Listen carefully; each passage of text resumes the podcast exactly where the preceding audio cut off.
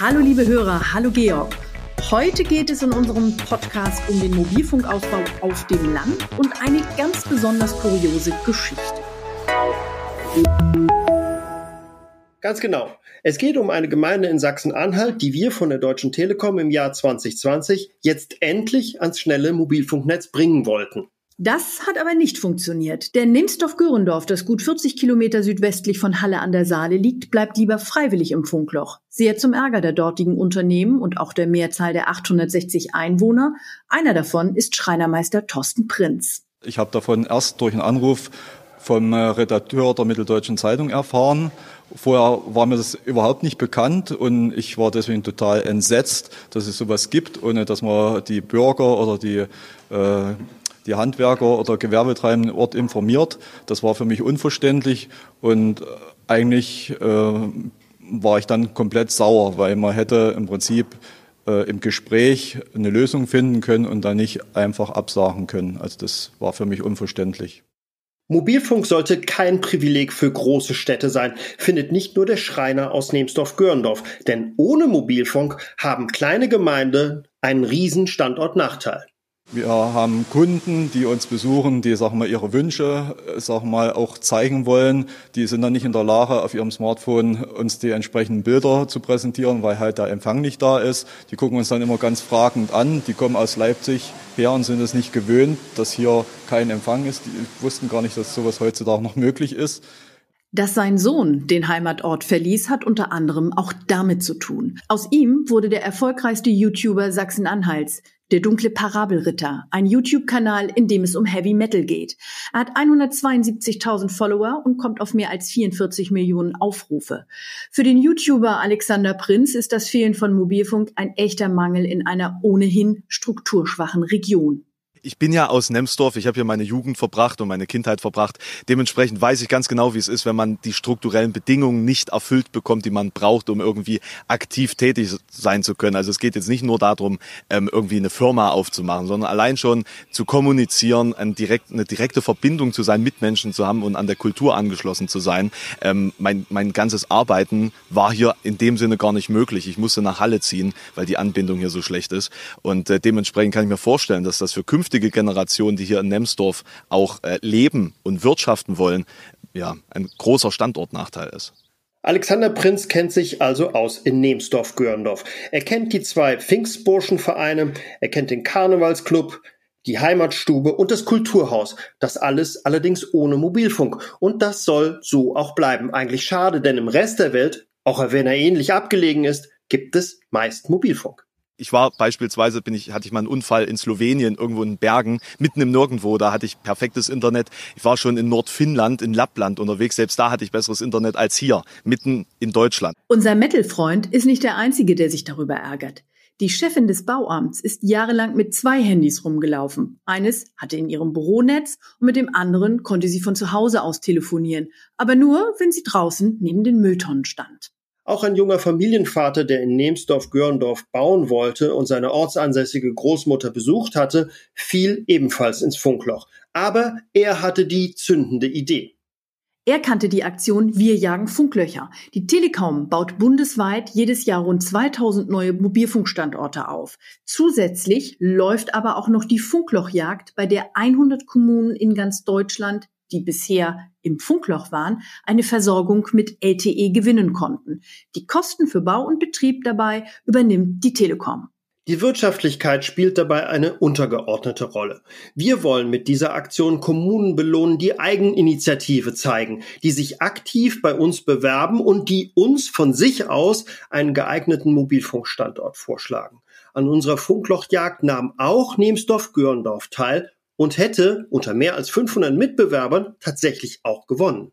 Endlich Mobilfunk für das Heimatdorf des dunklen Parabelritters und das schon ab Ende 2020. Der Standort, den die Gemeinde vorgeschlagen hatte, das zentral gelegene Kulturhaus, stellte sich bei der technischen Prüfung als ideal heraus. Von dort aus ließ sich der gesamte Ort mit Mobilfunk versorgen. Und das mit superschnellem LTE mit bis zu 150 Megabit pro Sekunde. Für die Einwohner von Nemsdorf-Görendorf, für die ortsansässigen Unternehmen und für Neubürger eine Riesenattraktion, wenn sie auch dort mit dem Handy telefonieren und schnell ins Netz gehen könnten. Aber dann kam das große Stoppschild. Die Planungen waren gelaufen, Vorortbegehungen hatten stattgefunden und jede Menge Vorarbeit war bereits geleistet. Da kam eine Mail der Gemeinde, in der sie uns den Hauptgewinn vor die Füße warf. Man schrieb uns, man habe Bedenken wegen möglicher elektromagnetischer Wellen mit unabsehbaren Folgen für die Gesundheit der Bürgerinnen und Bürger. Schließlich läge der Standort unmittelbar im Ortskern.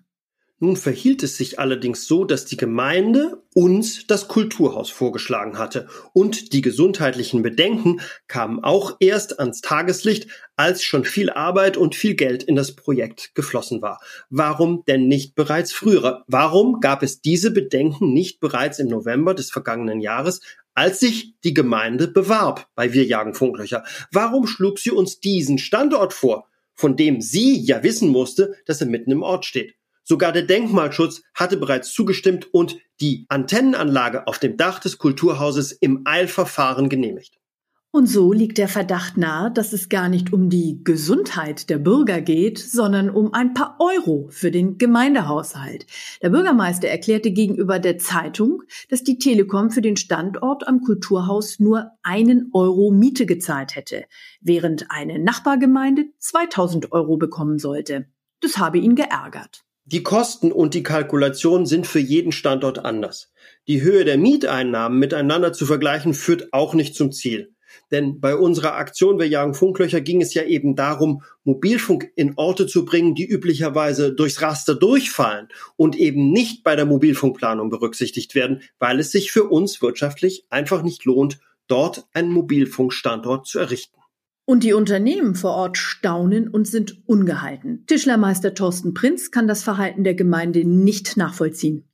Also das verstehe ich auch nicht. Das ist für mich auch total unverständlich, zumal es sich ja um ein Geschenk handelt, was die Gemeinde bekommt, die dann davon viele Jahre davon profitieren wird, was uns voranbringt, was unseren Standort attraktiver macht. Und der Gedanke, für ein Geschenk noch Miete zu kassieren, ist für mich als normal denkender Mitteleuropäer erstmal nicht nachvollziehbar. Und zweitens ist es ja so, unsere Gemeinde verfügt über einen ausgeglichenen Haushalt. Also es ist selten hier in unserer Region, dass eine Gemeinde auf so äh, sicheren finanziellen Füßen steht wie die Gemeinde Nemsdorf-Gürndorf.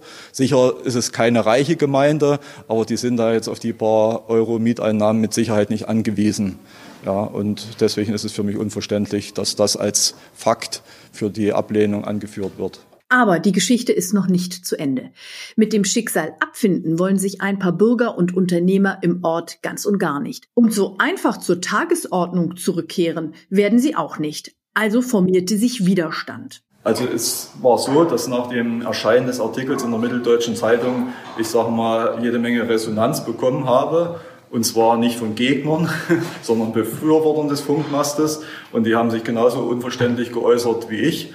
Also die konnten den Vorgang nicht verstehen. Und so hat sich, sag mal, eine kleine Gruppierung äh, rauskristallisiert, also von Befürwortern, äh, die die gemeinsam mit mir dann bei der nächsten Gemeinderatssitzung, die am nächsten Mittwoch stattfindet, dort nochmal das Gespräch suchen wollen und werden und äh, versuchen, da sag mal eine Wende noch herbeizuführen äh, rufen, indem man mit den Leuten nochmal diskutiert und das für und wider auf die Waagschale legt und dann halt mal darlegt, dass es also mehr Vorteile als Nachteile durch diesen Funkmast gibt und dass davon alle profitieren und zwar vorwiegend auch die jungen Leute und die zukünftige Generation, die ja mobil sein muss aufgrund unseres Standortes, den wir hier haben. Wir sind in einer strukturschwachen Gegend und wir sind darauf angewiesen, mobil zu sein. Wir haben viele Pendler im Ort, die mobil sein müssen. Wir haben unsere Kunden weit verstreut. Wir müssen flexibel mobil sein. Und davon müssen wir den Gemeinderat nochmal überzeugen. Und das werden wir dann am nächsten Mittwoch tun. Und auch für seinen Sohn, den YouTuber Alexander Prinz, ist die Sache glasklar. Meines Erachtens wirklich notwendig, dass dieses Funkloch hier geschlossen wird. Auch im Sinne derer, die jetzt hier die nächste Generation ähm, der Bevölkerung von Nemsdorf stellen werden oder stellen sollen. Und dass es eben nicht so ist wie bei mir, dass sie den Ort verlassen müssen, um wirklich irgendwie ihr eigenes Ding machen zu können. So viel zum Thema, warum gibt es in Deutschland eigentlich immer noch Funklöcher? Denn um sie zu stopfen, muss nicht nur die Telekom viel Geld in die Hand nehmen, auch die Gemeinden müssen mitspielen. Und wenn sie das nicht tun, dauert die Steinzeit einfach noch länger. In der Zwischenzeit aber hat der Gemeinderat nochmal getagt und das Blatt hat sich abermals gewendet. Jetzt will man den Funkmast auf jeden Fall haben. Nur auf dem Kulturhaus soll er nicht stehen.